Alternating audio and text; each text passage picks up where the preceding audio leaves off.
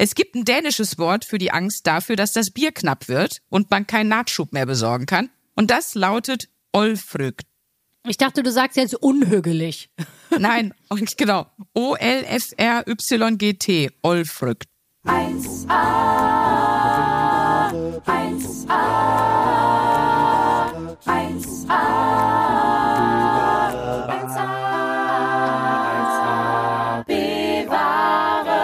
Sprünki, mir geht der Arsch auf Grundeis. Ah, ich bin, ich schwimme jetzt schon, warte. Ich glaube, ich finde es scheiße, direkt als zweites zu sagen, ich scheiß mich ein. Aber ich scheiß mich ein ist äh, einfach Beste. Ja, stimmt auch. Äh, mir schlackern die Knie. Oh, der ist gut. Mein Herz rast. Oh, warte, jetzt noch Filmzitat an der Stelle. Ach du Schreck, Nemo schwimmt ins offene Meer. Das habe ich überhaupt nicht verstanden jetzt. Doch, es ist aus Findet Nemo der, der Fisch mit der, mit der Fisch mit dem Sprachfehler wo Nemo ins Meer schwimmt und der, der Sprachfehlerfisch sagt, ach du Schreck, Nemo schwimmt ins offene Meer. Denn was ist denn da für eine, was ist denn da für ein Gefühl bei dem, äh, bei dem Fisch? Na, Sandra? Ja, ich weiß das. Angst. Richtig. Und darum, Freunde, um einfach mal hier Wellbeing Podcast zu promoten, geht es in dieser Folge. das war wirklich unser schwächster und sinnbefreitester Folgeneinstieg ever. Das war eine ganz toll verkopfte Idee von uns zu sagen, wir suchen Synonyme oder Formulierungen dafür, dass man Angst hat. Das hat richtig gut funktioniert. Ich hätte noch der Stift malt schon, aber das muss nicht unbedingt zwingend Angst sein. Ich krieg hier gleich einen Eilfax aus Darmstadt rein. Du merkst, ich bin in der ganz falschen Richtung unterwegs, ne? Du, du machst Synonyme für, äh, für Kacken. Ja, aber das ist ja auch eng mit Angst verbunden. Das ist ja als Formulierung passiert das doch oft. Gut, ich frage mich auch, woher mir schlackern die Knie? Weil man so, so zittert oder was? Dass man. Ja, man, man spielt ja bei so Synonymen eigentlich immer auf diese Körperreaktion an, die wir alle kennen, wenn wir Angst haben oder aufgeregt sind. Ähm, und da reagieren ja auch alle ein bisschen anders, ne? Die einen fangen an zu zittern, den anderen wird ganz kalt. Kannst du dich noch erinnern an unseren allerersten 1AB-Ware Live-Auftritt? Ich hatte eiskalte, schwitzige Hände. Mhm. Oder? Ja, das war ekelhaft, ja. Oh, die waren, ja, die waren so kaltschweißig. Das war schon krass. Das war, da erinnere ich mich noch sehr genau dran. Die habe ich hinter der Bühne genommen und dachte, was ist denn mit ihr? Die stirbt mir hier gleich weg. Das schafft die nicht mehr auf der Bühne heute. Aber hast dich tapfer gehalten und irgendwann waren die, die kleinen Patscher dann auch warm, ne? Ja, ja, ich hatte ja eine Zeit lang wirklich krassen Stress, bevor ich auf die Bühne gegangen bin. Das hat sich dann irgendwann wieder gelegt. Aber es war so eine Phase, wo das echt heftig war. Ähm, dann gibt's ja auch Leute, die gehen nonstop aufs Klo, bevor sie auf die Bühne gehen. Jetzt sind wir gerade schon ein bisschen spezifisch geworden und bei der speziellen Angst äh, Lampenfieber ist ja auch eine Form von Angst und Aufregung. Mhm. Ich war aber, äh, um euch jetzt nochmal äh, alle abzuholen, ähm, wir haben die Wochenaufgabe Face Your Fear. Das heißt, wir beschäftigen uns in dieser und in der nächsten Folge mit dem Thema Angst. Und erstmal haben wir gesagt, wir fangen mal an, uns darüber Gedanken zu machen, wovor kann man eigentlich Angst haben und wovor haben wir speziell Angst. Und ich habe dann auch mal rumgefragt und war echt überrascht, vor was man alles Angst haben kann. Ist ja unglaublich. Das war bei mir auch so. Ich habe auch immer gedacht, mein Gott, das ist aber auch ein Struggle, wenn du das hast. Also ich habe ja letzte Woche schon gesagt, ich habe Angst vor Teppichmessern. Sobald jemand ein Teppichmesser raus hat, bin ich so, okay, das ist jetzt ist hier gleich ein Blutbad. Ich kann nicht mehr. Äh, ich habe immer Angst davor, ich kann niemals vertrauensvoll eine Katze streicheln, weil ich immer denke, die ballert mir gleich eine. Das ist auch so eine Angst, die in mir wohnt. Hat die Angst vor einem Katzenangriff. Der Katzenangriff. Ich überlege gerade, wovor ich noch so, ja, das ist nicht so richtig Angst, aber was, wo ich was ich immer weit, doch, es muss Angst sein, weil ich schieb's immer weiter von mir weg, weil ich so ungern mache, obwohl ich, das ist, glaube ich, eher Ekel. In, in der Badewanne äh, am Abfluss meine Haare da rausholen. Das ist das ekelhafteste, was man auf der ganzen Welt machen kann, ist Boah, Frauenhaare ja. aus dem Abfluss holen. Da, da gibt's bestimmt auch ein, ein Fachwort für, weil es gibt ja für alle Phobien und Ängste immer so ein ganz bestimmtes Fachwort. Und da gibt es auf jeden Fall ein Fachwort für. Ich, oder wir müssen uns dringend eins ausdenken. Weißt du, wie lange Haare ich habe? Die sind ja, weiß ich nicht, 60 Zentimeter lang. Also da kommen wir nicht mal mit hin. Also die, ja, die, die hat unendlich lange Haare. Und dann, das heißt, wenn du das rausziehst, da kommt dann so ein Conditioner, Haarshampoo, Haarklumpen. Das sieht eigentlich schon fast aus wie ein ganzes Opossum, was da rauskommt. Einmal. Ist das ekelhaft. Boah. Und, und davor habe ich Schiss. Deswegen, dass ich mich da so vor ekel, dass ich mich übergeben muss. Deswegen lasse ich es einfach immer, immer größer werden. Geil. Der Angst vom Rapunzel-Siff. Ja, so heißt das nämlich, ja. Aber ich finde noch schlimmer als der eigene Rapunzel-Siff ist fremde Haare aus dem Abfluss nehmen. Also die eigenen Oh. Haare ist schon, ist schon Hardcore-Ekelstufe, aber fremde Haare aus dem, das ist ja auch das in Hotelzimmern, finde ich. Boah, fremde Haare. Das ist irgendwie eine ganz widerliche Kategorie. Ich würde mal sagen, das löst jetzt nicht die typischen Angstzustände aus. Ey, Ekel ist das. Aber man kann ja auch Angst vor Ekelgefühlen haben, ne? Also man kann ja Angst vor, ja, vor, vor eventuellen Gefühlen haben, tatsächlich. Bin ich sehr gut drin. Ja, du, ich auch. Das, das, äh, aber ich würde vorschlagen, bevor wir jetzt hier weiter in, in unser emotionales Wellness-Thema Angst einsteigen. Wichtig ist mir direkt zu sagen, es geht nicht um Panikstörungen, es geht nicht um, um ernsthafte Ängste, es geht so um alltägliche Dinge eher. Ne? Also Ja, wir können Fall. euch nicht helfen mit, ähm, mit wirklich ähm, psychischen Problemen. Das sagen wir ja immer, immer wieder dazu.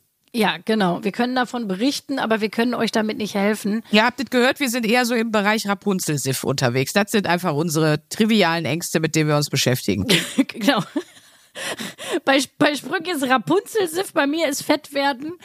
Äh, Bei mir ist auch die Angst, dass ich nicht genug Bier im Kühlschrank habe. Das ist auch eine sehr verbreitete Angst. Äh, Da müssen wir auch noch einen Namen für finden. Oh Gott, Sprünki. Und damit hast du ja wohl den absoluten Teppich zur Frank, Frank Elstner Überleitung des Jawohl. Jahres gebaut, mein You got Fräulein. me.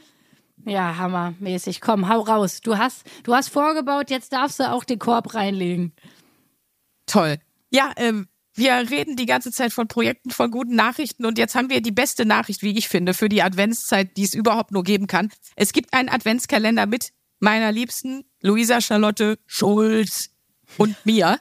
Sandra Sprünki Sprünken. Wir haben auf RTL Plus einen Video-Adventskalender für euch vorbereitet. Der beginnt, passenderweise ist das eine kreative Sache, am 1. Dezember bis zum 24. Und ähm, es ist der flüssige Adventskalender, der Bier-Adventskalender, denn wir suchen in diesem Format, was täglich ausgestrahlt wird, eben wie bei einem Adventskalender, das äh, beste Weihnachtsbier. Yes. Und äh, ihr könnt euch das, wie äh, der Name Adventskalender schon sagt, 24 Türchen lang, 24 Tage und Folgen lang angucken. Doch wir zwei, wir haben das ganze Ding an einem Tag gedreht. Was bedeutet, wir haben am einen Tag 24 Biere probiert. Und äh, äh, somit könnt ihr der Logik folgen. Je mehr Folgen wir im Kasten haben, desto betrunkener wurden wir und desto gestörter wurden auch die Folgen. Also ihr könnt euch auf wirklich absolute B-Ware freuen. Es Wirklich? Ist, äh, Boah. Also das Entertainment für eure Adventszeit sind wir. Äh, Wir wünschen euch jetzt schon mal ganz viel Spaß. Und ganz ehrlich, Sprung, ich weiß nicht, wie es dir geht, aber das war ja irgendwie ein 14-Stunden-Drehtag. Das war ja insane. Ja, und ich ja. habe auch das, mir kommt das auch jetzt äh, ein bisschen vor wie so ein Fiebertraum, den wir da erlebt haben. Also als wäre das, gar kam nicht wirklich passiert. Fall, das kam mir auch wirklich vor, als wären wir Bergheim verschwunden und wieder rausgekommen und alles dazwischen ist weg. Ich kann mich an viele Sachen gar nicht mehr erinnern. Wir haben ja, jeden Tag ein Foto gemacht. Diese Fotos habe ich hier. Und wie oft ich schon diese Fotos angeguckt habe und gedacht habe, und was war das denn? Und ich weiß nur noch, der schlimmste Tag, wo es bei mir nicht mehr ging, war Tag 22. Da war bei mir alles vorbei. Da saß ich auch nur noch auf der Erde, glaube ich. Ich kann mich nicht mehr an vieles erinnern. Auch die Gäste, wir haben auch Gäste da, das ist vielleicht auch für euch ganz wichtig zu wissen. Und der Gast, der mich auf jeden Fall unter den Tisch gesoffen hat, das nur so als kleiner Teaser, Mareike Amado, Ja, mit ihrem Kirschbier, was sie uns mitgebracht hat, das war viel zu stark. Ich habe das viel zu schnell mitgetrunken vor lauter Freude, dass sie bei uns im Studio war. Ich habe, es war schlimm. Wir hatten, ähm, wir hatten zwei ganz, ganz wundervolle Jungs da aus dem, äh, aus dem, wir dürfen es ja jetzt fast nicht Trash-TV nennen, doch, oder?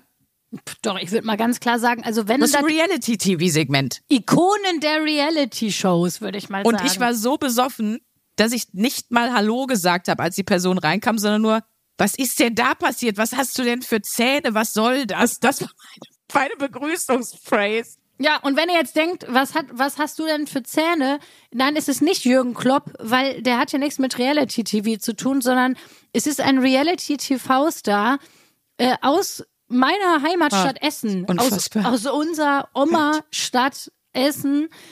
Ähm, ich glaube sogar, dass wir die Personen nennen dürfen, weil die Natürlich ihn Pressemitteilung ist ja auch raus. Mike Heiter, alte, ist- alte Säge. Es ist Mike Heiter und äh, Zieh seine durch die Zähne rein. Die Zähne glänzen heller. Ich dachte wirklich, über unserem kleinen, feinen Adventsbierstall ist wirklich der Stern von Bethlehem ja, ich aufgegangen. wollte also, gerade sagen, ja. es ist wirklich so, es glänzt wirklich. Mike Heiter, wenn der im Raum steht, ihr braucht keine Lichterketten mehr am Tannenbaum. Sag du ich brauchst gar nichts ehrlich. mehr. Nee. Das ist, das ist wie Tschernobyl. Das ist, das habe ich noch nie, das unvergleichlich. Wundervoll. Dann der nächste Reality-TV-Star ist, ähm, ja doch, Sprünke, du hast ja schon mal mit ihm was gedreht. Ja, wir- wir kennen uns. Calvin Klein, das äh, auch Episch. einfach epischer Typ. Was soll ich sagen? auch, auch, auch seine, allein sein Outfit. Aber da war ich auch schon besoffen, wo er das, es war einfach toll. Äh, Wir hatten aber auch noch, äh, wir hatten einen Magier da, der sich jetzt ohne Witz äh, Dinge aus dem Auge gezaubert hat. Das denke ich mir jetzt gerade nicht aus. Boah, war das Ähm, krank. Wir hatten, äh, wir haben noch Flachwitz-Challenge ges- gespielt mit Clemens Brock und wir haben alle klassischen Bierspiele abgedeckt. Also wenn ihr noch nicht wisst, was ihr an Heiligabend mit der Familie machen sollt, ob's äh, Bierdeckel-Kartenhäuser bauen ist oder Bier, ein gutes Bierpong oder Dialekt-Challenge. All- Wir haben wirklich, glaube ich, alle Bierspiele, die man so machen kann, haben wir gespielt auch. Aber ich kann mich, wie gesagt, auch nicht mehr genau dran erinnern. Für mich wird es genauso eine Überraschung wie für euch alle.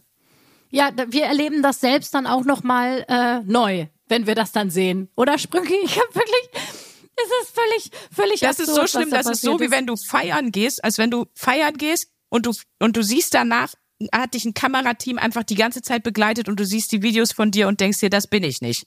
Daran kann ich mich nicht, das ist alles so nicht passiert. Ja, So wird das sein, das anzugucken. Also Leute, wir machen uns richtig zum Lachs für euch. Wir haben äh, alle Wow. Hemmungen verlassen. Für euch, für eure Unterhaltung, für euren schönen Advent. Also wie gesagt, ab dem 1.12. auf RTL Plus. Für alle, die jetzt sagen, oh, ich habe kein RTL Plus.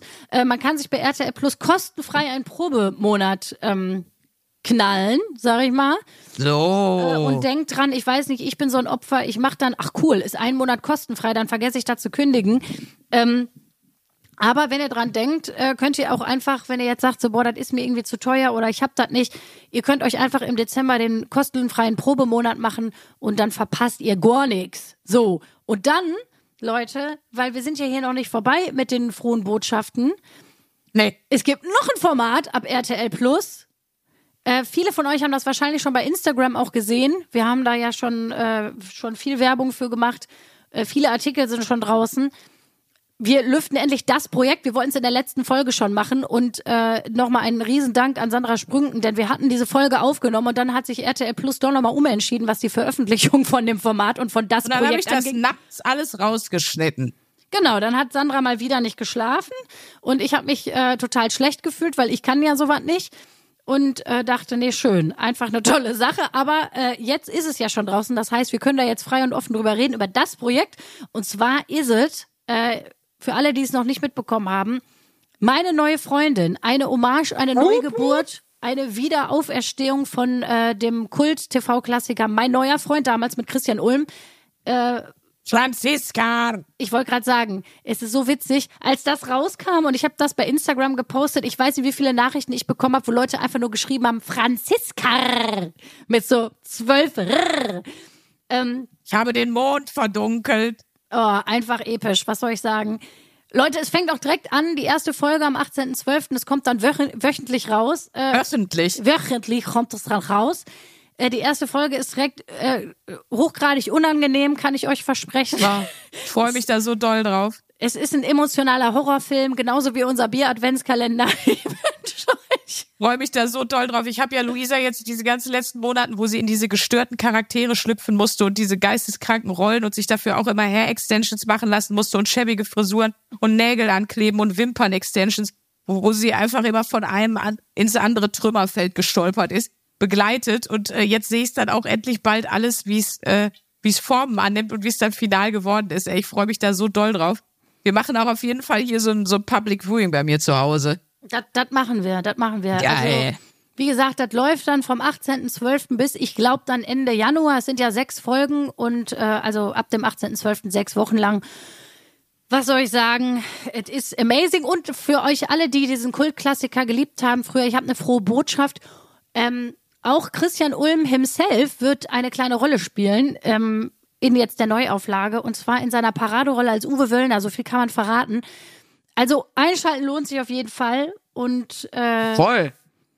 ja, da würde ich sagen, gehen wir mal zum. Nehmen wir, Dann nehmen wir mal wieder so Angst drüber. Da gehen wir mal zur Angst drüber und um da noch mal eine kleine Überleitung zu machen, ich kann wirklich nur sagen, ich, ich habe wirklich die KandidatInnen, ich kann es verraten, es war auch eine Frau als Kandidatin dabei, ähm, bei meiner neue Freundin. Also da habe ich wirklich Angst und Schweißzustände in wirklich jeder Konzentration gesehen. Das war wirklich unfassbar. Was, also wo die ja durch mussten, weil vielleicht für die, die das Format nicht kennen, ist es so, dass ein ganz normaler äh, Mensch sagen muss, hier, das ist meine neue Freundin, das ist dann in dem Fall bin das dann ich in einem meiner Mhm. Charaktere, meiner erfundenen Charaktere. Und ich bin ja bewusst auch eine unangenehme, etwas weirde Person. Und ähm, die Kandidatin, der Kandidat muss dann eben behaupten, das ist meine neue Freundin. Du musst mich ganz normal dem Umfeld vorstellen, der Familie, den Freunden, den Arbeitskollegen. Jeder kennt diese Situation. Man ist ja schon nervös, wenn man weiß, der neue Partner ist eigentlich mega geil, ne? Und cool. Dann denkt Ja. man, hat man ja trotzdem schon eine gewisse Sorge oder ein bisschen Schiss, dass das jetzt weird wird oder dass der Vater was Komisches sagt oder so. Aber wie schlimm muss das sein, wenn du weißt, die Person, die du da jetzt mitbringst, ist der komplette Reinfall. Ich hätte da richtig Panik vor. Ich glaube, auch meine Familie wird die Person einfach vermöbeln. Ja, ohne Witz, ne? Also ich habe auch gedacht, Hut ab. Also für mich war es auch an manchen Stellen äh, sehr grenzgängerisch, aber ich habe gedacht, noch schlimmer als die Figuren zu spielen, ist die Kandidaten sein zu müssen.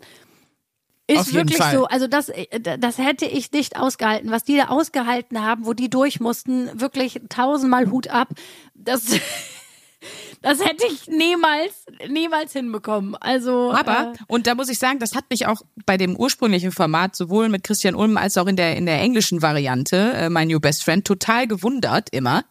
Ich fand auch die, sozusagen die Angehörigen, also die besten Freunde, die, keine Ahnung, ne, Familie von den jeweiligen Kandidaten, die sind immer erstaunlich ruhig geblieben. Ganz ehrlich, wenn du mir mit so einem kaputten um die Ecke kommst, ne? Ich würde schon, während der daneben sitzt, sagen, was stimmt denn nicht mit dir? Was ist das denn für einer? Also ich würde das sofort, glaube ich, ich könnte, ich könnte mir fast vorstellen, dass ich das nicht schaffe, nicht zu thematisieren, dass ich das jetzt für einen absoluten Freak halte, den Dude oder das Mädel. ja, absolut. Äh, geht mir Das ganz ist also nur genauso. was für höfliche Leute. Das kann man auch schon mal dazu Ja, sagen. wobei ich kann auch schon vorwegnehmen, manche waren auch wirklich nicht höflich. Also äh, da ist auch viel, viel Fernsehgold entstanden. Ähm, Gerade Ah, bei geil. diesen, bei diesen Leuten, die dann ähm, drauf angespielt haben. Aber ich will nicht Wir zu viel sprechen ja verraten. garantiert auch nochmal drüber, vor allen Dingen, wenn es dann da ist und wenn ich es auch mal gesehen habe. So. Genau, ich selber habe es ja auch noch nicht gesehen. Für mich wird ja auch der 18. Dezember, wenn die erste Folge rauskommt, der Tag sein, wo ich es selber auch zum ersten Mal sehe. Und Ja. äh, ich kann mir vorstellen, dass das für mich auch nicht unbedingt nur ein schöner Tag wird. Ich, Ich vermute aber, dass du dich an mehr Dinge erinnerst als, als ich vom Bier-Adventskalender. ja, da, auf jeden Fall. Weil ich habe erhebliche Lücken. Ich ja, habe Lücken ich in der Vorweihnachtszeit. Das ist doch auch etwas Schönes, was man, was man so von sich sagen kann. Äh, ja, toll. Ja, und aber, Aber die tolle Sache beim flüssigen Bier Adventskalender muss ich sagen, das Bier, was wir nachher gekürt haben, was sozusagen, da- das ist wirklich der absolute Hammer. Ich habe mir das, ich habe mir tatsächlich eine Kiste jetzt bestellt, gestern erst, äh, weil Heiligabend dieses Jahr bei mir mit der Familie stattfinden wird und ich hier äh, elf oder zwölf Personen bespaßen muss. Und da habe ich gedacht, ey, dann nehme ich doch mal direkt die Inspiration aus unserem Format und äh, hol mal eine Ja. Kiste. Also das und das hatte auch ordentlich Umdrehung. Ich habe nochmal nachgeguckt, ne? Das hatte zehn? Zehn Ja. Umdrehungen? Aber Luisa, jedes Bier, was wir getrunken haben, was mehr als 10 Prozent hatte, fandest du auch lecker. Und bei mir war so, ich fand ab Tag 10 jedes Bier lecker. Das ist auch so ein Learning von mir. Wenn ihr mal zu Hause so ein Bier-Tasting, kann man sich ja auch so Kids nach Hause bestellen. So, wenn ihr das mal machen wollt, äh, ab dem fünften Bier ist eigentlich jedes Bier geil. Also das, das macht gar nichts mehr. Ich weiß noch, dass ich irgendwann zwischendurch einmal aus Prinzip eine Flasche Kilkenny geäxt habe, weil das ein irisches Bier ist und ich einfach zeigen wollte, dass ich alle Iren liebe. Das weiß ich auch noch. Danach weiß ich auch schon wieder nichts mehr. Aber ähm, ja, also nach dem zehnten Bier wird alles gut. So viel, so viel gilt für die Weihnachtszeit, für den Heiligabend und ähm, und fürs Leben. Ich habe übrigens schon äh, ganz viele Nachrichten bekommen von euch nochmal zu zu unserer letzten Folge. Da haben wir doch gesagt, dass jetzt Duftkerzenzeit ist, so wenn der Herbst in die Weihnachtszeit übergeht. Und ja, ich weiß jetzt, es gibt schon eine Pommes Currywurst Duftkerze und es gibt auch eine Stadion Duftkerze äh, von Dortmunderisch. Also da hatte leider jemand vor uns diese brillante Idee. Das ist ein bisschen Scheiße. schade, aber es ist so. Ja. Scheiße. Ja. Naja, da müssen wir uns was Neues ausdenken. Dafür Ähm, schwenke ich jetzt wieder galant rüber zum äh, zu den Ängsten und dem ganzen Gedöns, weil ich habe äh, jetzt gegoogelt und es gibt natürlich, wir lieben sie alle, unsere hügeligen Dänen. Wie, wie oft wir schon gesagt haben hier, dass wir die Dänen, aber gut. Es gibt ein dänisches Wort für die Angst dafür, dass das Bier knapp wird und man keinen Nachschub mehr besorgen kann. Und das lautet Olfrügt. ich dachte, du sagst jetzt unhügelig. Nein, genau. O-L-F-R-Y-G-T. Olfrügt. Oh, Auf Deutsch gibt es das nicht. Und dann gibt es noch die Cäsar, nee, Xenosilikaphobie. Das ist die Angst vor einem leeren Glas, weil ich habe ja eben schon gesagt, es gibt wirklich Phobien und Ängste vor allen Dingen. Und das ist eine, die Angst vor einem leeren Glas. Allerdings bezieht sich das äh, jetzt nicht darauf, dass der Inhalt fehlt, sondern darauf, dass das Glas leer ist, was auch ein bisschen komisch ist und ich verstehe es nicht, aber das ist bei Ängsten ja eh. Ängste sind ja immer ähm, irrational. Richtig. Also ja, wobei man muss sagen, ich habe mich, als ich ein bisschen recherchiert habe, auch noch mal bin ich auf einen ganz äh, schönen Artikel gestoßen, eine Hommage an die Angst. Hieß, hieß der eine Hommage an die Angst? Naja, auf jeden Fall wurde das wurde das Gefühl Angst da sehr positiv beworben, würde ich mal sagen, denn die Angst rettet uns ja auch so ein bisschen jeden Tag davor, äh, dass wir uns nicht in Gefahr bringen. Ne? Also Je größer die Angst, desto mehr suchen wir ja auch nach Sicherheit und versuchen ähm, uns eben nicht in Gefahr zu bringen. Und das fängt eben bei so ganz einfachen Sachen an, wie ich gucke nach rechts und links, bevor ich über die Straße laufe, weil ich Angst habe, überfahren zu werden. Also ähm, Das ist eine, das ist eine ganz praktische Angst, würde ich mal sagen. ist genau. Also Das es gibt, macht Sinn. Es gibt eine Grundangst, die wir alle haben und die auch gut ist. Mhm. Ähm, genau, aber es ist natürlich, je, je schlimmer die Angst wird, desto mehr wird natürlich auch das, die Sehnsucht oder das Bedürfnis nach der, nach der Sicherheit, die man dann dagegen steuert. Ne? Und ähm, wenn das sozusagen zu krass wird, Mhm. dann kann man halt auch schon mal ein Problem dadurch bekommen. Ne? Also wenn jetzt zum Beispiel ja, ja, die Flugangst, da wird man merkwürdig. da kann man merkwürdig werden oder man kann eben auch tatsächlich gewisse Einschränkungen dann dadurch im Leben haben. Also ich hatte mal, ich habe ja Flugangst, mittlerweile nicht mehr so schlimm. Also mittlerweile kann ich auch wieder fliegen, ohne dass ich drei Tage im Vorfeld schon davon träume und Angst habe Okay. vor dem Tag. Aber es gab eine Zeit, da hatte ich so schlimme Flugangst, dass ich wirklich auch auf Dinge verzichtet habe, dass ich gesagt habe, nee, dann mache ich das halt nicht. Ich meine, gut, das war für die Umwelt war das eine gute Sache, aber ähm, Ja, Äh, oder ja Basti und Özcan haben ja auch beide so krasse Flugangst und Özcan hat da mittlerweile einen Weg gefunden und Basti frisst einfach vor jedem Flug wie so ein gestörter Tavor wie Smarties. Also Tavor ist so ein ganz Ja. krasses Beruhigungsmittel, glaube ich, ne? ja, Das, das, das, das gönnt er sich und das, weil sonst kannst du den wohl nicht im Flugzeug halten. Sonst geht er dir da aus dem Notausgang raus während des Fluges, weil er sagt, nee, ich mach das jetzt hier nicht mehr. Ja, also ich habe mal aufgeschrieben, bevor ich alles Angst habe. Mal gucken, ob Ja, ich irgendwas vergessen habe. Aber ich habe eine Liste und ich war erstaunt, wie lang die Liste ist. Hupsala. Also, Scheiße. So, nun folgt ein 40-minütiger Monolog von Luisa Charlotte Schulz. Da wollen wir doch mal sehen, während meine Ängste sind, dass Rapunzel-Siff im Abfluss hängt und dass, die, dass das Bier leer geht, hören wir jetzt mal kurz bei Luisa rein. also Leute, ich fange mal mit den trivialen Ängsten an, wie Spinnenangst, Schiffangst, Höhenangst, Flugangst. Stopp, stopp, stopp. Stopp, bin ich- halt, stopp. Halt, stopp. Jetzt rede ich. also Spinnenangst. Wie äußert sich das? Weil ich glaube und habe auch gelesen, dass das eine Angst ist, die voll viele haben. Und ich habe auch eine Nachbarin, man muss dazu sagen, die ist halt auch in ihren 30ern. Die äh, ruft mich, damit ich bei ihr die Spinne wegmache. Und das finde ich, also ich habe so einen leichten Ekel vor Spinnen. Ich finde die jetzt auch nicht super toll. Und besonders schwer tue ich mich, wenn ich zum Beispiel einen Bierdeckel drunter schieben muss. Ähm, deswegen auch die Angst vor der Bierdeckelknappheit, weil ich damit immer die Spinnen rausbringe. Und dann das Glas drüber. Und dann sehe ich so eine fette Spinne in diesem Glas noch krabbeln. Auf der anderen Seite muss ich sie aber auch sehen und dass ich die halt unverletzt dann rausbringe. Das ist für mich die größte Überwindung. Die einfach tot machen, fällt mir ehrlich gesagt leichter, aber das will ich eigentlich nicht. Also ich habe aber auch so ein bisschen Angst. Aber kannst du die wegmachen oder ist es wirklich so, dass du dann da stehst und oder die einsaugst? Wie, wie gehst du mit der Spinnenangst um? Weil ich glaube, die ist sehr verbreitet, sag ich Die ist mal. sehr verbreitet. Also ich würde mal sagen, ich habe sie jetzt nicht total ausgeprägt. Ähm, ich habe, also es gibt ja Leute, die kriegen schon eine Meise, wenn so ein, wenn so ein Weberknecht in der Hütte ist oder so eine Minispinne irgendwie über den Schreibtisch läuft. Das ist, finde ich, jetzt nicht schlimm. So Weberknechte fasse ich auch an ihren Spinnen-Mini-Beinchen und, und äh, geleite die in die, äh, an die frische Luft zurück. aber so je dicker die Beine der Spinne werden, desto schlimmer finde ich das, muss ich sagen. Ja, ja genau. Und na, ich äh, finde, desto unkontrollierter, de desto mehr die danach aussieht, als würde die sich jetzt schnell bewegen. Weil kennst du diese ja. ganz dürren Spinnen? Das sind die, die Modelspinnen. Die so die ganz kleinen Körper haben und so ganz dürre Beinchen. Da weißt du, die machen nicht so krass Meter.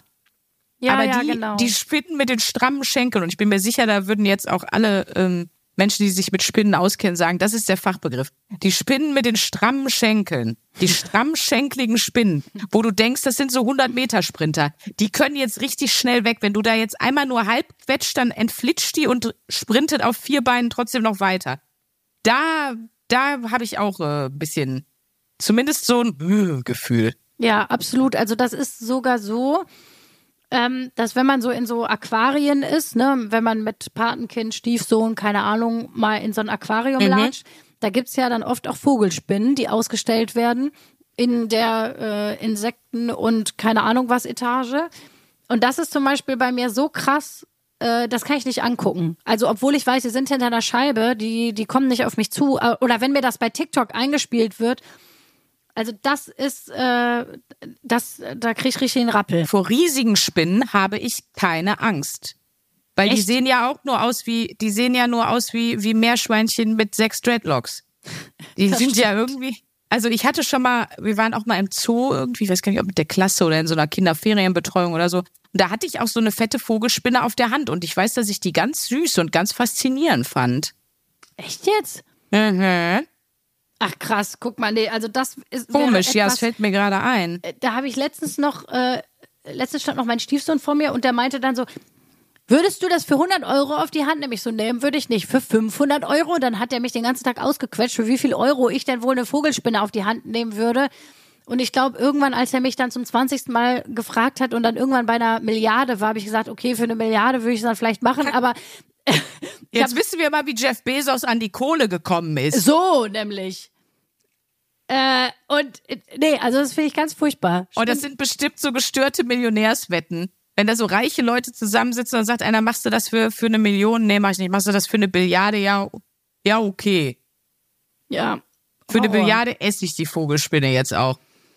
Ja, ich habe zum Beispiel ja auch Angst vor Achterbahnen, ne? Also was für andere Leute ein Spaß ist. ist wegen äh, Höhe? ja, ich glaube wegen der Höhe. Ähm, okay. Ich meine, bei so ein bisschen so, ich sag mal jetzt bei so Babyachterbahn, äh, das finde ich jetzt auch ganz lustig, aber ich meine jetzt so richtig so krasse Achterbahn mit Loopings und so, das hatten wir ja schon mal öfters hier im, im Podcast das Thema, dass ich da überhaupt keinen Bock drauf habe.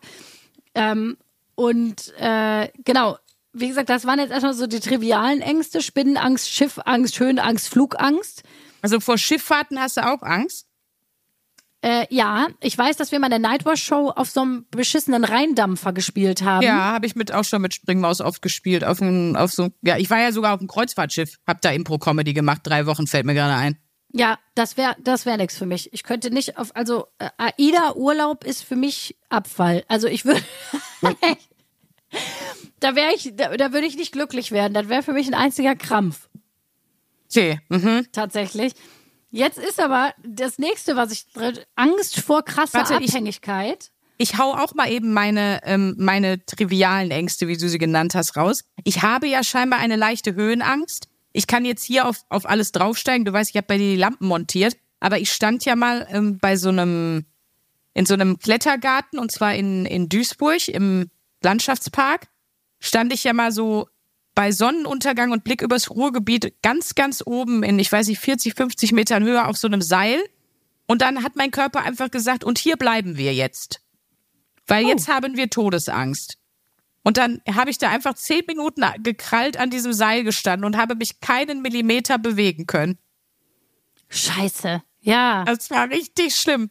Dann haben die das Seil anders gestrafft und einer ähm, hat so auf mich eingeredet, dann konnte ich weitergehen. Aber bis dahin war auch alles super. Bis dahin hatte ich riesen Spaß in diesem Seilgarten und das war einfach der Moment. Da bin ich nämlich sehr gut drin. Ich kann meine Angst und meine Unsicherheit perfekt verbergen. Ich bin so oft ängstlich und unsicher und das würde von außen, also da musst du mich schon sehr gut kennen, um, glaube ich, das zu sehen. Fremde Leute würden das nicht sehen. Und ja. das habe ich wahrscheinlich mir selber auch so erfolgreich eingeredet, bis dann mein Körper gesagt hat, nee, Fräulein, jetzt machen wir gar nichts mehr hier.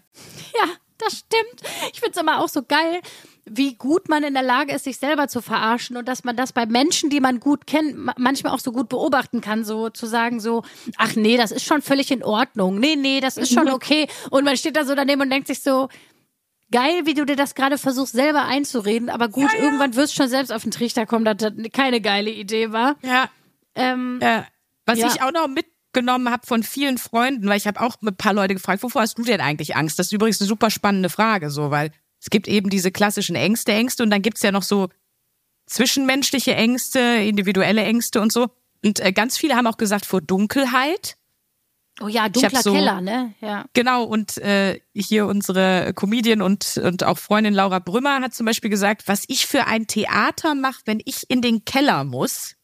Und ich habe Angst, dass diese Zeitschaltuhr, ich habe die nämlich hier im Miet, Mietshauskeller auch, dass die ausgeht.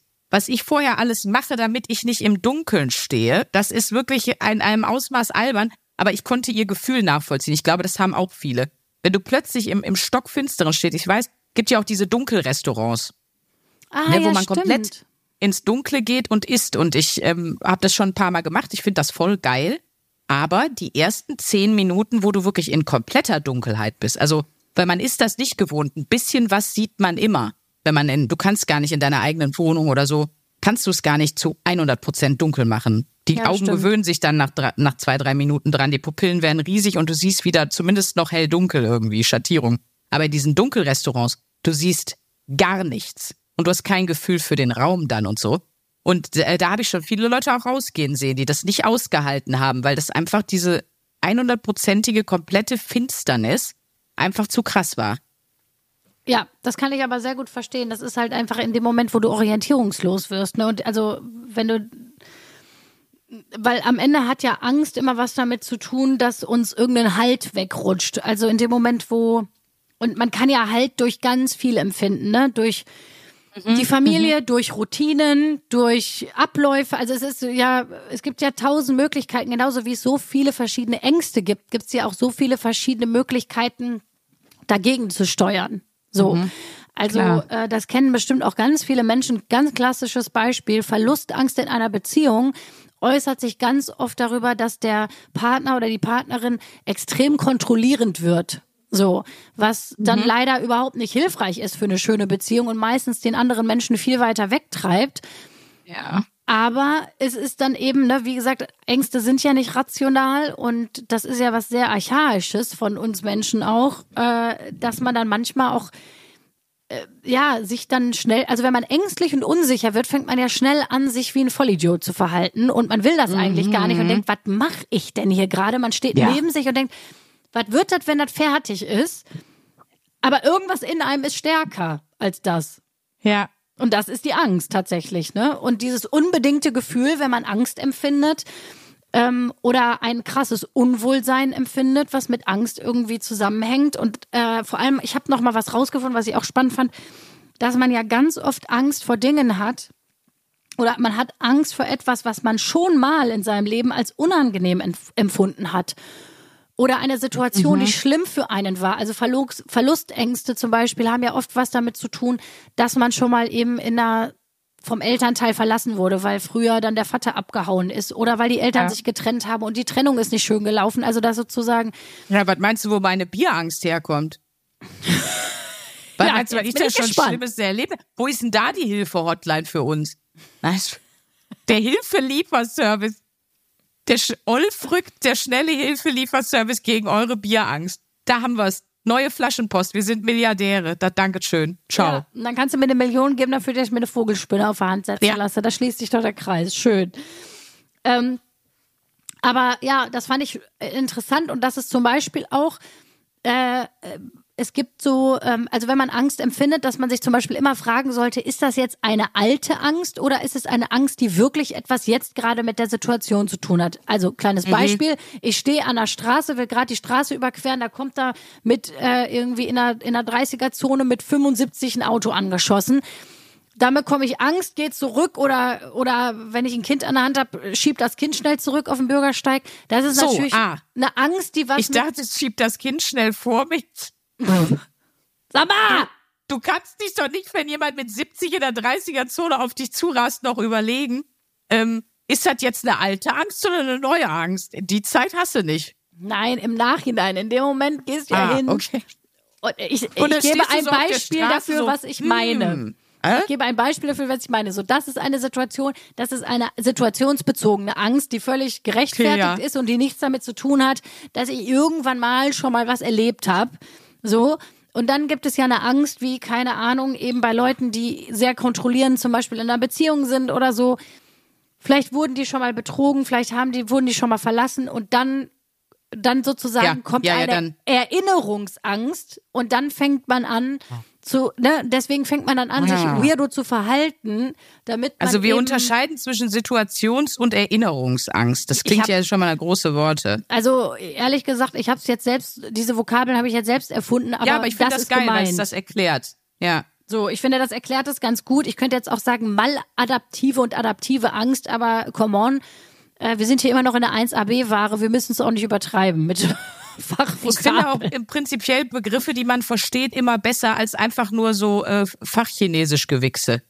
Ja, absolut. Deswegen, So. Situationsangst, Erinnerungsangst, finde ich, er beschreibt das perfekt. Ja. Und äh, Ja, das ich, stimmt. ich finde, das ist ein gutes Werkzeug in Situationen, wo man nämlich mal wieder neben sich steht und denkt, was machst du hier eigentlich gerade, du Vollpfosten?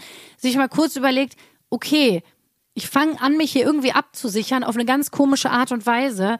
Aber woher kommt denn diese Angst? Und ich finde, wenn man darüber, ich finde, in dem Moment, wo man Sachen versteht, wo die herkommen und man die einsortieren kann, ist der Schritt dazu, dass Ja. ich mich irgendwie wieder wie ein cooler Mensch verhalte, äh, näher oder Das einfacher. stimmt. Das So. stimmt. Weißt du, wovor auch noch ganz viele Leute Angst haben, die ich dann so gefragt habe? Teilweise so ein bisschen leichte Klaustrophobie. Zum Beispiel ähm, waren wir auf Tour mit ein paar Comedians und ich bin einfach, es war der schäbigste Aufzug, der sah richtig schlecht aus. Der hat schon beim Türaufmachen dermaßen gruselige Geräusche gemacht. Und dann waren die alle so, wir gehen da nicht rein. Sie laufen hoch. Ich so, warum? Und ich habe mich in diesen schäbigen Aufzug gestellt und bin da wirklich unter Geächze und Getöse hochgefahren.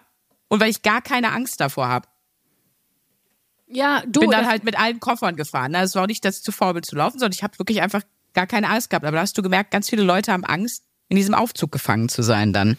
ja, ja, voll. Also mein, mein Freund, bei dem ist das ja ganz krass, der kann auch nicht wirklich auf, der kann nicht auf Konzerte gehen, ne? Also auf so, ich, Mhm. ich meine jetzt in so Clubkonzerte oder überhaupt in Clubs oder so, jetzt ist gut, ich bin ja eh Granny from the Block und bin jetzt nicht so die Feiermaus, deswegen stört mich das jetzt nicht. Aber der hat das auch ganz krass. Also, dass der so klaustrophobisch ist, ähm, der wird nie auf so ein Konzert gehen, wo man sich in so einer Menge so knubbelt oder so. Weißt oder? du, wo du dich manchmal gruselig fühlst, wenn du so groß bist wie ich, also unter 1,70 und auf eine Schaumparty dann so. Wo man früher mal gab's doch, war doch mal so ein in Klassisches Beispiel, kennt ihr alle. Nein, aber weiß ich nicht. Malle Schaumparty. So, weil du bist unter dem Schaum. Du siehst gar nicht. Oh nee, bist das ist einfach auch nicht da geil. so drin. Das fand ich richtig ekelhaft. Also da hatte ich auch echt, da dachte ich so, nee, das ist mir, fühle ich mich gerade so nicht wohl. Ne? Ich krieg nicht gut, habe das Gefühl, ich krieg nicht gut Luft. Das wäre alles viel zu eng und so ra raus hier. Magaluf, adieu. Ja, ich war noch nie auf der Schaumparty, aber ich stelle es mir auch jetzt nicht unbedingt als schönes Szenario vor. Sag ich ehrlich, Nee. wie es ist. Ich auch nicht. Absolut, ja. Ähm, und genau, in so Situationen zum Beispiel entstehen ja auch oft äh, Panikattacken. Also wenn Leute, äh, also wenn Leute irgendwie, ich war zum Beispiel jetzt, ich, ich hatte einen Job in Münster, musste in Hamburg umsteigen, bin von Berlin nach Hamburg, musste in Hamburg umsteigen und natürlich wieder Props Deutsche Bahn äh, kam ich viel zu spät in Hamburg an, wie und wie ich wollten viele andere in Hamburg umsteigen und es war so unfassbar voll, wirklich. Ich muss euch mal das Foto, ich poste das mal bei Instagram. Ähm, das war so überfüllt an diesem Bahnhof, dass du gar nicht mehr die Treppen runterkamst, und, um aufs Gleis zu kommen, um da in den Zug zu steigen. Also war unfassbar. Und da hat eben dann auch äh, eine Frau eine Panikattacke bekommen und da kam dann irgendwie Sanitäter. Ähm, und das ist zum Beispiel dann etwas, was, wo ein Mensch erstmal an sich jetzt überhaupt kein Problem haben muss mit Angststörungen oder so, sondern Ja, äh, zum ja, ja. Thema irgendwie, dass es dann, dass man klaustrophobisch wird.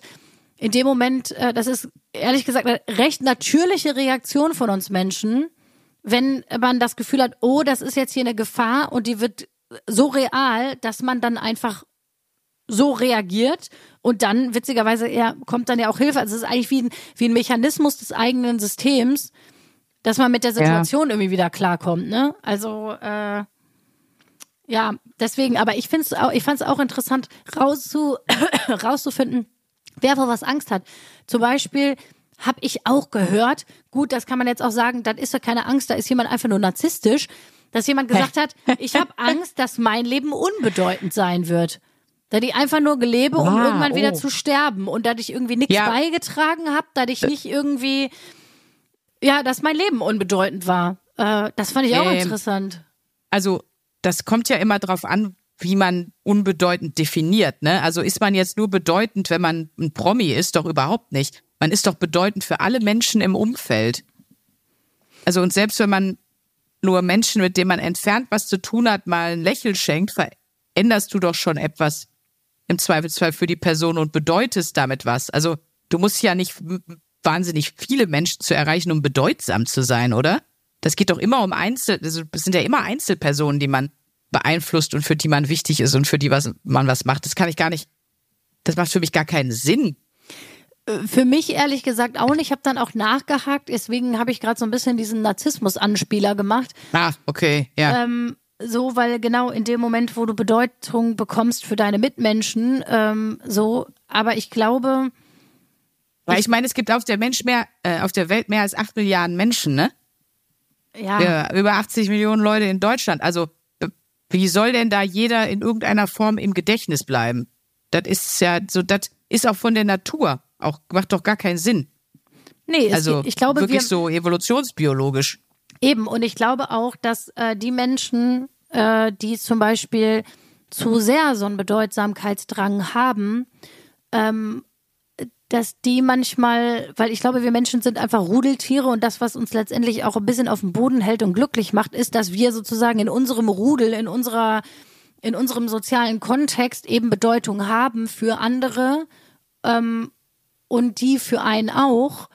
Und wenn man dann das, also weil oft erlebe ich bei Menschen, die eben diese überdimensionale Bedeutung bekommen wollen, dass die nämlich aus dieser Ebene so ein bisschen aussteigen. Und wo ich mich immer so, ich mich immer so frage, so bist du dann am Ende wirklich glücklicher, wenn du jetzt, wenn ich jetzt irgendwie halb Deutschland kennt und dir da 10.000 Leute zujubeln, die aber eigentlich anonym sind. Also das ist ja einfach nur eine ganz andere Form von Bedeutsamkeit. Ich fand es aber trotzdem interessant, weil diese Angst hatte ich überhaupt nicht auf dem Zettel. Und das war irgendwie was, wo ich dachte, ach interessant, guck mal, davor kann man auch Angst haben, ne? Ja, ja, genau. Ist ja wirklich spannend, wo sich jeder seine individuelle Angst herzieht, so ein bisschen, ne? Das ist Ja. ja, wirklich so. Also ich habe für meine Ängste, die ich noch aufgeschrieben habe, ich habe eine unfassbare, aber das brauche ich, du wirst jetzt sehr lachen, weil du weißt genau, was bei der Angst ist. Ich habe unfassbare Angst davor, Kontrolle abzugeben, gerade in Das. Arbeitsprozessen. Da ist ja der Sticklers Mom, wer die Folge nicht gehört hat, wo wir ähm, unsere größten, wie war das, die Mechanismen, die uns zurückhalten. Bei mir ist es ja Perfektionismus und dass ich ein Stickler bin, also ein Pedant und so. Und natürlich kann ich da überhaupt nicht Kontrolle abgeben. Also das war eine meiner größten Ängste tatsächlich. Dann habe ich das schon mal im Podcast erzählt, aber es ist immer noch eine der grausamsten Situationen, die ich mir wirklich vorstellen kann für mein Leben, weil ich weiß, ich würde innerlich krepieren. Ich habe doch mal erzählt, dass ein ähm, Kumpel von mir die Aufgabe bekommen hat von Therapeuten, weil der immer so viel fürs Außen lebt quasi. Also so wichtig ist, was die anderen von ihm denken, halten, er immer in so Systeme eingepasst werden oder sich versucht da einzupassen, dass er doch einfach mal an der, an der Kasse das Portemonnaie runterschmeißen soll und das ganze Kleingeld runterschmeißen soll und das dann einsammeln soll. In so. Ruhe wieder. Okay, ja, verstehe. An der vollen Kasse. Das ist für, wenn ich das höre, kriege ich innerlich, da kriege ich schon Herzrasen. Das meine ich jetzt völlig ernst. Das ist völlig irre. Aber ähm, das ist eine Situation, die mir, ich kann dir das nicht sagen, die ist mir so unangenehm. Da ich, hätte ich so Schiss vor, dass mir das passiert. ja, Ich würde das einfach alles liegen lassen und wegrennen. Und würde sagen, okay, das ist jetzt hier meine Million in Kleingeld, dann kann ich halt eben mir nicht leisten, Luisa, die, die Vogelspinne auf den Kopf zu setzen. Das wäre jetzt egal, ich lasse das hier liegen, ich muss aus der Situation, tschüss. Ja, ist interessant, ne? Das zum Beispiel, also für mich wäre das auch eine hochgradig unangenehme Situation und für, für andere halt gar nicht. Also ich meine, das kennen ja auch ganz viele von euch noch aus der Schulzeit, wo man, ich meine, gut, jetzt stehen wir freiwillig auf der Bühne und erzählen irgendwas, das haben wir uns selber ausgesucht, aber in der Schulzeit musste ja jeder von uns schon mal Referate halten, ne? und auch toll. da, für, für mich war das jetzt nie so ein Stressreferate zu halten, aber ich weiß, dass manche Leute da tierisch Angst vor hatten und auch Ja. tagelang nicht gepennt haben und das für die der absolute Horror war, sich vor eine Noch Gruppe schlimmer? zu stellen. Noch schlimmer als Referate halten, haben mir nämlich auch ein paar Leute gesagt, bevor sie früher Angst hatten oder auch noch jetzt, ist ja tatsächlich auch Public Speaking, ne? also vor Menschen sprechen. Es haben wahnsinnig viele, dass sie da wahnsinnig Angst vorhaben. Und in der Schule darauf noch bezogen, auf ein Referat kannst du dich wenigstens in gewissen Teilen vorbereiten. Schlimmer, noch schlimmer haben viele gesagt, war, wenn du früher so, jetzt, äh, dö, dö, dö, komm mal nach vorne, Daniel, du musst jetzt hier an der Tafel was vorrechnen. Ja, ja. Das ja, ist wohl schlimm. Vor, oh Gott, vorrechnen, ja, oh Gott, Albtraum. Absoluter Albtraum, das weiß ich auch noch. Das, da habe ich immer Schiss vorgehabt dass ich so, das ist ja zum Beispiel, das wäre auch noch eine Angst, ne? Habe ich witzigerweise, ich habe, ähm, das ist, ich weiß nicht, wo ihr das bald sehen könnt. Ich war auf jeden Fall in Vorbereitung für meine neue Freundin mit Christian Ulm zusammen in einem Interview und äh, wir wurden natürlich die ganze Zeit gefragt, ja, ihr macht da so ein Format, ist euch eigentlich nichts peinlich im Leben? Oder habt ihr da, seid ihr so schambefreite Menschen? Weil Scham und ja. Angst liegt ja auch Noch, sehr nah ist, beieinander. Und das ne? Krasse ist doch, dir ist doch alles peinlich. Mir ist total schnell, Sachen sind wir sahen peinlich. Und zum Beispiel Christian und ich haben beide gesagt, die Situation, er sagt, er war auch noch nie in einer Quizshow zum Beispiel. Und ich gesagt habe, witziges Beispiel, ich würde auch nie in eine Quizshow gehen, weil ich hätte Angst, dass ich als der Trottel äh, der Nation da sitze und irgendwie so bei der 50-Euro-Frage direkt verscheiße. Ähm, weißt, wo es herkommt, Luisa? Ich, Spaß. Hä? Weil Nee, ich bin ja dann immer wieder ja, überrascht, ja, ja. dass wenn ich im privaten Kontext sowas spiele, dann denke ja, so schlecht bin ich darin gar nicht. Aber das ist irgendwie so eine ganz krasse Angst von mir, dass ich in der Öffentlichkeit als ja, der sich letzte, zu blamieren. sich zu blamieren und der letzte Volltrottel dazustehen und alle stehen daneben so wie Homer Simpsons, ha ha ha ha. Also was ich noch auch noch habe, das kommt ein bisschen, geht ein bisschen in die Richtung. Äh, ich habe Angst und das ist befeuert. Ich habe Angst davor, dass andere Leute mich bewerten ja, genau, Angst vor Bewertung. Sehr guter Was ja Punkt, habe ich auch. War wie dumm, weil ich stehe auf einer Bühne. Das heißt, ich werde jeden Abend von, keine Ahnung, 500 bis 2000 Leuten bewertet. Das ist ja kompletter Humbug. Aber ich habe davor Angst. Deswegen, das macht gar keinen Sinn mehr. In dem Moment dachte ich, okay, äh, ich muss jetzt, glaube ich, ich muss jetzt stationär. Also, da, weil das macht doch wirklich gar keinen Sinn. Das ja. ist doch richtig bescheuert. Und wovor ich auch noch wahnsinnige Angst habe, ist Leute, die mir wichtig sind, in irgendeiner Form zu enttäuschen. Also ich habe Angst, Erwartungen an mich zu enttäuschen ähm, äh, und, und, und bin da ganz panisch. Wenn ich jemanden verletzt habe, ähm, das, das, da brauche ich länger zu verpacken als die Person selber, glaube ich oft. Also das ist auch ganz weird. Das sind noch so zwei Sachen bei mir. Und meine letzte Angst, die ich aufgeschrieben habe, ist Fremdsprachenangst. dass, ist, dass man sowas beschissen ausspricht oder so?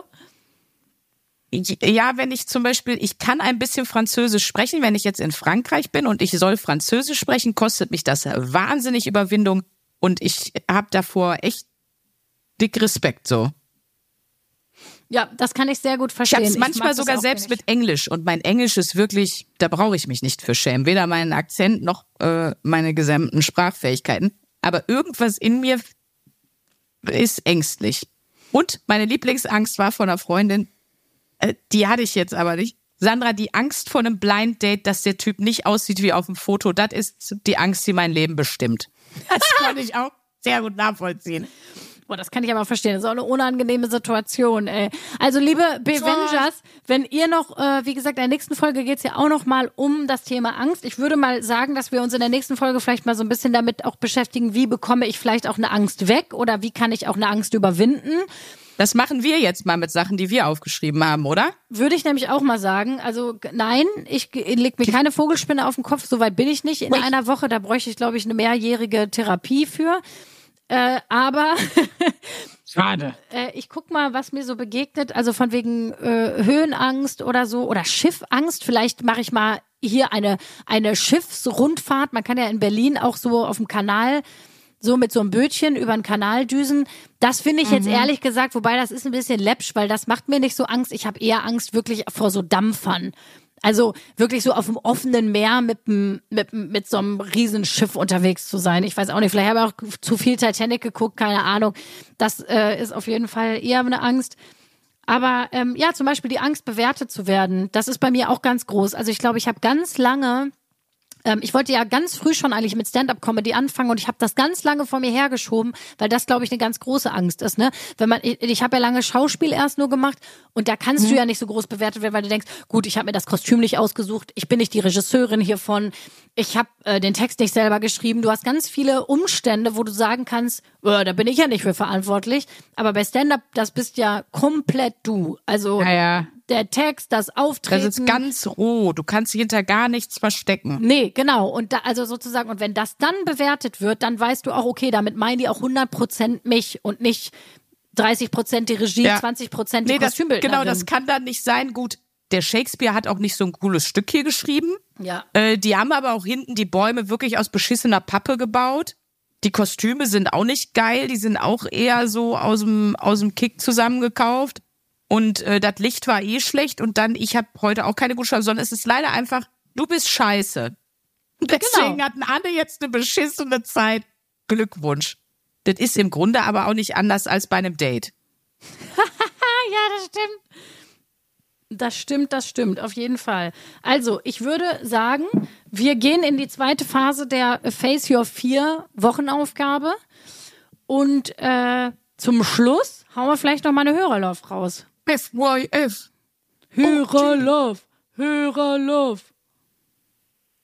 Äh. Mich, also ich kann schon mal sagen, viele Hörerlaufs, die mich so, die mich so am Erreichen waren, gingen um Stadtrundfahrt und so, weil wir haben letzte Woche, warum rede ich jetzt so? Ich, man weiß es nicht. Es, ähm, ja. Du, mach weiter. Ich genieße das. I'm, I'm enjoying it. Also, ihr habt mir alle geschrieben so, mh, mm, wegen Stadtrundfahrten und so, Stadtrundfotzen. Und ähm, also es gibt überall ganz viele Stadtrundfotzen, überall in ganz Deutschland und ähm, ganz viele haben mir aber geschrieben in Essen so, ne, wo wir ja auch unsere, weil meine Wurzeln in Luisa sogar ist ja sogar geboren. Äh, da gibt's auch Stadtrundfahrten so. In Essen hat mir zum Beispiel Tina geschrieben so, gibt auch einen Doppeldecker so, ein Doppel-D, weißt du, Doppeldecker. Ähm, so, da gibt's ganz viele, da kann man richtig schön rumfahren, habt ihr mir alle gesagt und so. Vielen Dank dafür für euren für euren vielen Hinweisen und euren vielen äh, Infos, so Ruhrgebietsstadtrundfahrten. Mario hat mir auch direkt nochmal netterweise den Link rübergeschickt, so Tim hat auch nochmal gesagt, hier, also Stadtrundfahrt in Essen mit Doppeldecker, das wäre mein Ding. Aber eine Nachricht hat mich auch noch sehr abgeholt von Steffi. Und äh, die hat geschrieben, ey Sandra, sei Touri in deiner eigenen Stadt. Ich empfehle unser Kaff Willingen im Uppland. Und nein, das ist nicht Villingen-Schwenningen. Villingen im Uppland hat knapp 3000 Einwohner, aber mehr als doppelt so viele Gästebetten. Das klingt jetzt schon episch. Und wird auch der Ballermann Nordhessens genannt. Oh, und dann ist da ein, dann ist da ein Sternartikel verlinkt, der tatsächlich auch den Titel trägt. Ballermann im Sauerland. Sauftouristen überrollen jedes Wochenende dieses Dorf. Was? Wie geil ist das denn? Keine Ahnung. Steffi hat mir das geschickt. Danke dafür. Also das kommt auf jeden Fall auch auf meine meine äh, sei, sei Touri in deiner eigenen Stadtliste, weil da, wenn er das sich abholt, weiß ich auch nicht. Nee, muss ich auch sagen. Also äh. ich, ich wollte auch Tinas äh, Nachricht vorlesen zum Thema Stadtrundfahrt in Essen, aber dann würde ich noch abschließend eine von Jeannette vorlesen. Ähm, auch dir, Jeanette. liebe Lu Jeanette, höre zu. Auch dir, liebe Luisa, ich nehme mal an, auch dir hat sie geschrieben, weil sie es auch dir Sprünke geschrieben hat, möchte ich die Top-Stadtrundfahrt im Doppeldeckerbus durch, Achtung, Trommelwirbel, Gelsenkirchen empfehlen. Jawohl. Warum? Ah. Ja, wir bieten dir sowas an. Warum? Keine Ahnung. Denn wir reden ja hier schließlich von Gelsenkirchen. Für schlappe 22 Euro also perfekt zum Geldverbrennen geeignet. Und da muss ich noch mal sagen, Leute, ich habe durch einen anderen Job, den ich gemacht habe, herausgefunden, kleiner Fun Fact, es gab 2018 eine ZDF-Studie äh, zum Thema, wo lebt es sich in Deutschland am schlechtesten? Und da hat Gelsenkirchen einfach den 401. Platz und damit den letzten Platz belegt. Einfach nochmal kleiner Funfact an der Stelle. Grüße oh, gehen raus an Gelsenkirchen. Äh, ja, tatsächlich. Und äh, oh, genau. das ist aber auch immer geil. Ich finde, wenn es so ein Ranking gibt, ne, dann gibt es nur zwei Plätze, die erstrebenswert sind. Ja. Das ist der erste Platz, der 1A-Platz oder der letzte Platz. Die B-Ware. Also, genau, der absolute B-Ware-Platz. Weil das ist auch immer so, ich bin ja in Wuppertal auch aufgewachsen. Und äh, in Wuppertal ist immer beim Ranking um den, ähm, also immer der schönste Bahnhof in NRW beziehungsweise der hässlichste. Wuppertal hatte wirklich über Jahrzehnte den hässlichsten Bahnhof äh, Deutschlands immer. Und ich finde aber, wenn schon, dann das. Wenn du nicht den ersten Platz machen kannst, wenn du nicht das beste Date für jemanden sein kannst und du merkst es direkt am Anfang, dann gib dir Mühe, dass du das Schlechteste bist, weil da bist du wenigstens noch irgendwie eine coole Story von hinten aufgerollt. Und damit also, hast du perfekt das Format meine neue Freundin umschrieben. Sei ja, das hab ich auch mein schlechteste Date. geschrieben und unseren Podcast. Ich glaube, es ist einfach. Ja, wunderbar. Also Leute, äh, ich würde mal sagen, das sind sehr, das sind wunderschöne letzte Worte. Wir hören uns das, wir hören uns nächste Woche. Da geht's wieder um Angst. Und ähm, Sprünki, es war mir eine Ehre. Halte ich gerade. Bis nächste Woche. Tschüss, Schulz. Tschüss. 1A, 1A, 1A, 1A, bewahre. Der 7-One Audio Podcast-Tipp. Ich muss nur Britney sagen und sofort startet Kopfkino, oder? Britney Spears is back in the hospital. Thank you, Brittany.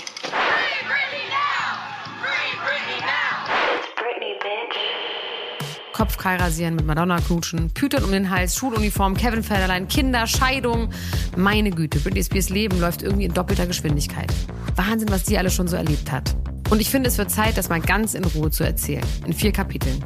Von den Anfängen im Südstaatenkampf bis hin zum Vormundschaftsdrama mit ihrem Vater. Und alles dazwischen natürlich auch.